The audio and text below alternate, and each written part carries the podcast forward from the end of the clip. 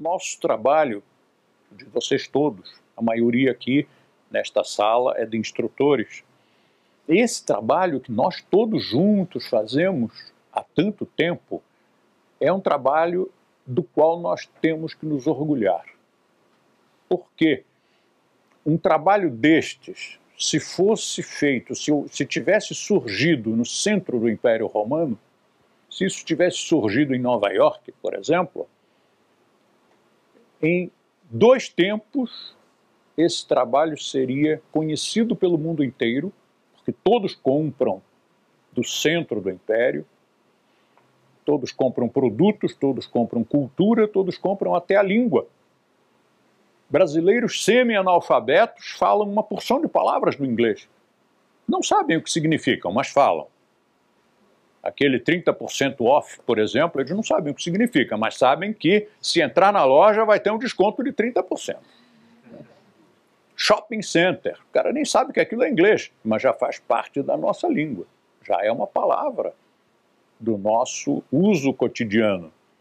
Nós absorvemos, nós todos, não só os brasileiros, não só os latino-americanos, mas praticamente o mundo todo. Hoje, até Japão, China, Índia, tantos outros países adotam princípios, valores, produtos é a própria língua inglesa. Se nós tivéssemos em 1960, quando começamos a trabalhar com este produto cultural, se em 1960 nós tivéssemos começado em Nova York, absoluta certeza de que dez anos depois, em 1970, o mundo inteiro estaria reverberando aquilo que nós preconizávamos, todos apoiando e todos reverenciando. Quantas e quantas escolas de filosofia hindu, ou, ou escolas de autoconhecimento, escolas, de, enfim, de uma porção de propostas similares ou supostamente similares à nossa, surgiram em 1970, portanto, dez anos depois da nossa, ou surgiram em 1980, ou surgiram em 1990 nos Estados Unidos e rapidamente ganharam o mundo e todo mundo, todos os reverenciaram. Não vi ninguém falando mal dessas escolas, embora muitas delas, eu me arriscaria até a declarar que a maioria não era séria. E tanto não era que muitas foram protagonistas de escândalos diversos. Quase todas fecharam. A nossa lutou contra as adversidades. A principal dessas adversidades foi termos nascido, ter surgido isto tudo lá no canto do mundo, lá embaixo. Este pedaço de mundo sempre teve problemas muito sérios com relação a tudo. Eu me lembro de que há cerca de 30 anos, para você fazer uma viagem à Índia, hoje eu não sei exatamente as proporções, mas naquela época me lembro que havia calculado para você sair do Brasil e ir à Índia, você pagava nada menos que o dobro, o triplo e às vezes o quádruplo em viagens, por exemplo, da Delta Voyage de Paris, chegávamos a pagar o quádruplo do que eles cobravam para ir à Índia. O quádruplo do que pagaria um europeu ou um estadunidense. Justo os países mais pobres tinham que pagar mais caro para poder fazer uma viagem destas. A consequência foi óbvia. Pouca gente da América Latina viajou para a Índia naqueles anos de 1960, 70, 80, 90. A duras penas, eu fiz a minha primeira viagem à Índia em 1975 e depois fiz mais uma porção delas Mas sempre isto me incomodou. Por que nós temos que pagar tão mais caro? Algumas pessoas argumentam de uma forma muito clara. De Nova York você vai direto a Nova Delhi, de Paris você vai direto a Bombay, Mumbai. E se você sai do Brasil, primeiro você tem que fazer escala em Paris ou Londres ou Frankfurt ou Nova York ou outro país qualquer civilizado. Então você faz o dobro do percurso, leva o dobro do tempo e às vezes ainda tem que pernoitar em um hotel, pagando esse hotel. Qual foi a consequência disto? Pouca gente do Brasil esteve na Índia, pouca gente aprendeu o yoga da Índia. Não significa grande coisa, porque o yoga da Índia hoje é o yoga moderno, é o yoga medieval, é o yoga que foi popularizado a partir do século VIII e a partir do século XI. Nós estamos propondo um yoga pré-clássico. O yoga clássico é de mais ou menos 2.300 anos, o pré-clássico é mais antigo do que isto, é anterior a Patanjali. Então, ir à Índia, em princípio, não seria uma grande coisa, porque nem lá você conseguiria acesso fácil a esse conhecimento. Mas, de qualquer forma, pelo menos as pessoas escutariam o sânscrito e não pronunciariam as palavras de forma alucinada elas escutariam yoga e não diriam yoga. Escutariam kundalini e não diriam o kundalini. Escutariam mudra e não diriam mudra. E outras coisas mais. Mas, estando lá, tendo a facilidade de permanecer ou de voltar várias vezes, esses brasileiros, esses latino-americanos, conseguiriam de alguma forma encontrar o caminho das pedras, conseguiriam encontrar o fio da meada que os levasse a fontes seguras, a fontes profundas, a fontes honestas, que não estivessem ensinando aguinhas com açúcar para turistas ocidentais. Eu tive a felicidade, o privilégio de, na primeira viagem, já ir para um lugar sério, que foi o Sivananda Ashram, em Rishikesh, Himalayas. Lá permaneci quieto no mesmo lugar, porque o ocidental também tem a mania de ficar pulando de galho em galho. Vai para uma escola ou mosteiro, aí vai para outro, vai para outro, aprende com um mestre, vai para outro mestre, quer, quer comericar de todas as frutas da árvore e volta com uma salada mista, indigesta, e absolutamente mesclada, que não significa nada, é uma confusão. Eu fiquei lá no mesmo lugar. Muita gente me perguntava: Mas você não vai viajar? Você não vai conhecer a Índia? Eu disse: Não, não quero conhecer a Índia. Eu quero conhecer o yoga. Eu, e já estou no lugar que eu quero. Naquela época, Rishikesh era o berço do yoga mais sério da Índia. Era um reduto porque Rishikesh está já nos Himalayas e é, era uma aldeia. Hoje ainda é uma aldeia, mas já uma aldeia globalizada.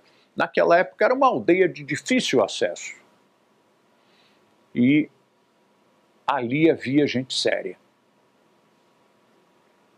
E ali havia a escola do Shivananda. Shivananda criou uma obra respeitada, célebre no mundo inteiro, faleceu em 1963 e deixou discípulos diretos, que foram os melhores. Esses discípulos diretos, acredito eu que todos já tenham falecido, porque eram discípulos em 63, em 62, em 55, época em que tais discípulos tinham 20 ou 30 anos de idade. Passados 40 anos, eles já tinham 70 e a longevidade na Índia não é muito grande.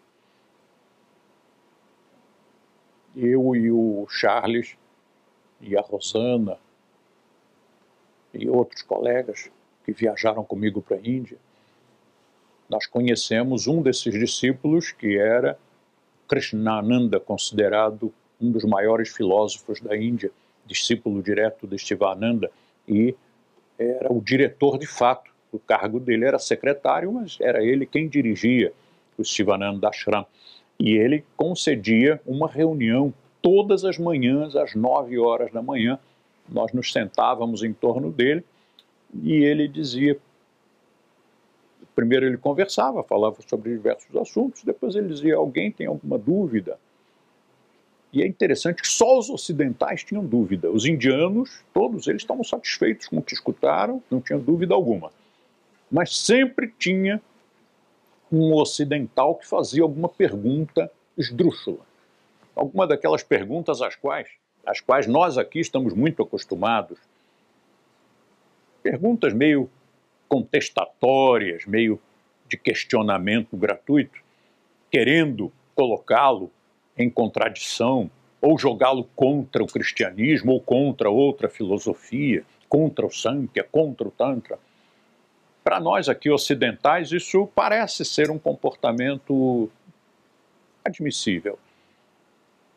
Na Índia não existe isso. Apesar de, de ser uma intervenção, uma interferência mal educada, o Krishnananda tinha toda a paciência do mundo, porque ele sabia que o ocidental é assim mesmo, é indisciplinado, é mesclante. E ele respondia todas as questões. E dava cada resposta, algumas delas eu nunca mais esqueci, porque eram respostas muito interessantes. Em poucas palavras, ele conseguia demolir um, uma tentativa de argumentação feita por algum europeu ou ocidental de algum outro lugar. O fato dos brasileiros não terem viajado para lá fez com que eles não soubessem nem como era o yoga clássico, muito menos o pré-clássico, mas não sabiam nem mesmo como era o yoga atual, o yoga moderno da Índia. Eles só conheciam o yoga ocidental, que chegava a nós como uma caricatura. Caricatura essa ridicularizada, pelos indianos. Ainda hoje ridicularizada. Vocês devem ter visto um vídeo, há dois vídeos interessantes, um deles em que Gandhi, eles pegam um indiano, vestem como se fosse o Mahatma Gandhi, e esse Gandhi entra numa sala de yoga da Califórnia. E as cenas são hilariantes, porque é um indiano que diz: vocês estão loucos, isso não é yoga. E a outra, o outro vídeo que mostra o primeiro-ministro da Índia recentemente dizendo em alto e bom som: o ocidental faz o yoga completamente errado. Agora imagine, se ele estava se referindo ao ocidental, que tem poder de, financeiro para sair de Londres ou Nova York e ir à Índia com mais frequência que nós, imagine os brasileiros, imagine os latino-americanos, que ainda por cima recebiam em terceira mão, porque recebiam o yoga deturpado do Ocidente, trazido para cá pela literatura em inglês. Também em francês e espanhol, mas muito mais em inglês. todo brasileiro sabe pronunciar rel relativamente bem os termos do inglês. Se você mostrar termos em francês, é uma desgraça. Ninguém sabe pronunciar coisa alguma. Espanhol, todo mundo poderia entender, que é muito fácil, mas é comum que os brasileiros digam que não entendem. Quando forem comprar um livro, eles veem o mesmo livro em espanhol e inglês, compram em inglês. Isso fez com que os brasileiros se comportassem da maneira oposta àquela a qual se comportavam os, por exemplo, os estadunidenses, ou os canadenses, ou os franceses ou ingleses. Quando um autor de um desses países escrevia um livro sobre yoga, ele era respeitado no seu país, ele era um autor, ele era um escritor. E era apresentado assim: ele é um autor. Isto era status. E uma vez que estava no livro dele, era uma declaração de responsabilidade. Ele escreveu e assinou. Então aquilo ali merecia credibilidade. Não era uma coisa leviana. No entanto, como nós aqui, primeiro, não íamos com tanta frequência, não tínhamos muita ideia da cara que o yoga tinha na Índia, ainda que o yoga contemporâneo. Depois, nós tínhamos e temos um complexo que alguns autores chamam de complexo de vira-lata. Eu não vejo nisso uma frase pejorativa, porque, por exemplo, os cães vira-latas são mais inteligentes e são mais resistentes. Não vejo que isso seja pejorativo.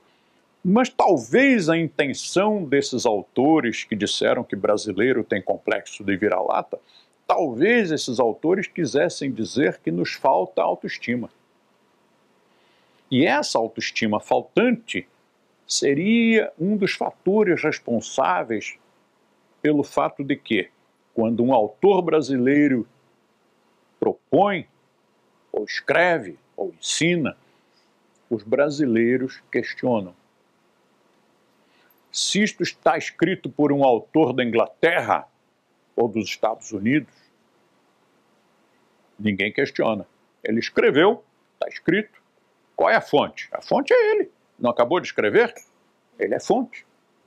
Se o brasileiro escreve, o outro brasileiro diz: Mas quais são as suas fontes?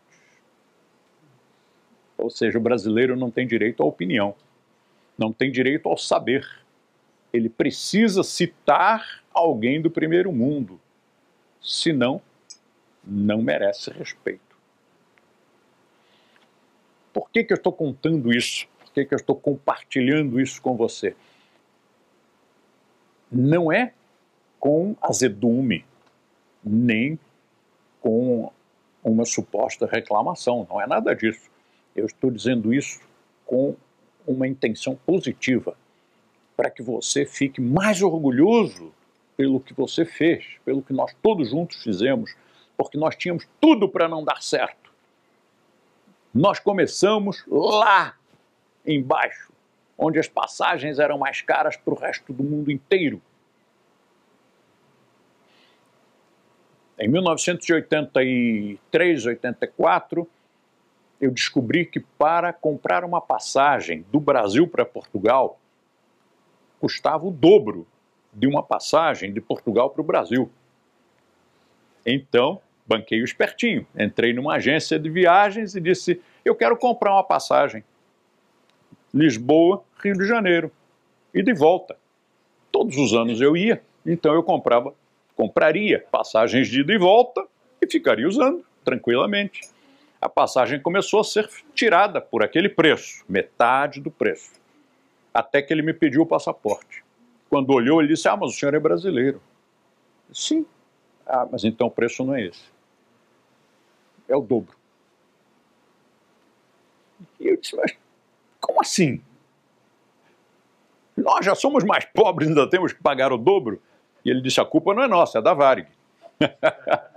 a Varig é que determinou essa tabela de preços. Eles querem cobrar o dobro, então há um acordo entre companhias aéreas, e já que a companhia do Brasil quer cobrar o dobro, as outras também cobram o dobro. Aliás, todo mundo sai ganhando, né? Todas as companhias aéreas saem ganhando, menos nós. Bom, consequência. Sinta-se muito orgulhoso porque se nós tivéssemos surgido em Nova York, dez anos depois teríamos expandido para o mundo inteiro. Todos teriam nos apoiado. Ninguém teria feito difamações gratuitas e ódios gratuitos como aquele que foi descrito na última versão do Quando é Preciso Ser Forte, o cidadão declarou, declarou que na entrega de um prêmio Nobel, alguém comentou, mas o Brasil tem 200 milhões de cérebros, será possível que ninguém consiga no Brasil um prêmio Nobel? Países de muito menos população têm dois, três. Estados Unidos tem dezenas de prêmios Nobel, com uma população quase igual à nossa. E o sueco respondeu: não somos nós, são os próprios brasileiros que boicotam. Quando alguém é indicado para o prêmio Nobel, os outros brasileiros vão lá para descobrir falhas da teoria, falhas de caráter, com, e fazem campanhas contra, e nunca se consegue dar um prêmio Nobel para um brasileiro. O título do, do capítulo, se eu não me engano, é Brasileiro não gosta de brasileiro. E de fato, porque quando no exterior você está no metrô e alguém fala português, você já vira para o outro lado, você não quer falar com ele, mas é seu concidadão, é seu compatriota, por que, que você não quer falar com ele? Ah, porque ele é brasileiro. Brasileiro não gosta de brasileiro. E apesar disso, nós estamos aqui, 55 anos depois. Demorou mais do que se nós tivéssemos surgido em Nova York.